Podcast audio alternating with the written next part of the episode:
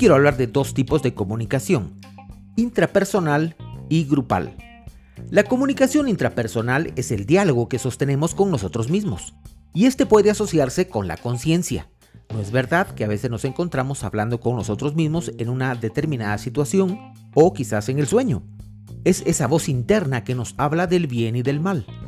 La comunicación intrapersonal nos enseña a conocernos, a elaborar la imagen de nosotros mismos, a valorarnos, a evaluarnos y también a estimarnos. La comunicación interna es a través de nuestros pensamientos. Si usted tiene pensamientos positivos, su actitud y su caminar diario será positivo. Pero si por el contrario sus pensamientos son negativos hacia sí mismo, lo proyectará hacia las demás personas.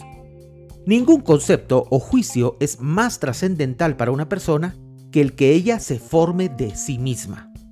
Y existe también la comunicación intrapersonal y grupal. Se da entre dos personas que están físicamente próximas. Cada una de las personas produce mensajes que son una respuesta a los mensajes que han sido elaborados por la otra o las otras personas implicadas en la conversación. Existen diferentes modos en los cuales se realiza esta comunicación intrapersonal o grupal. Número 1. La información. La información es el intercambio de conocimientos que producen una variación en cualquiera de las probabilidades de elección del receptor. Es el qué del mensaje. Número 2. Instrucción. Es un intercambio de información que produce una variación en la eficacia de cualquiera de las vías de acción del receptor. Es el cómo actuar. Y número 3. La motivación. Es el intercambio de información que produce una variación en alguno de los valores u objetivos del receptor ante su elección. Entonces, resumiendo, en la información tenemos el qué, que sería el mensaje.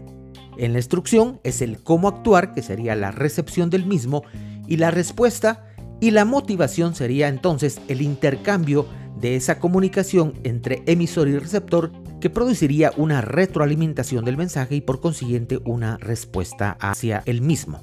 Procure generar mensajes positivos constantemente para obtener también respuestas positivas.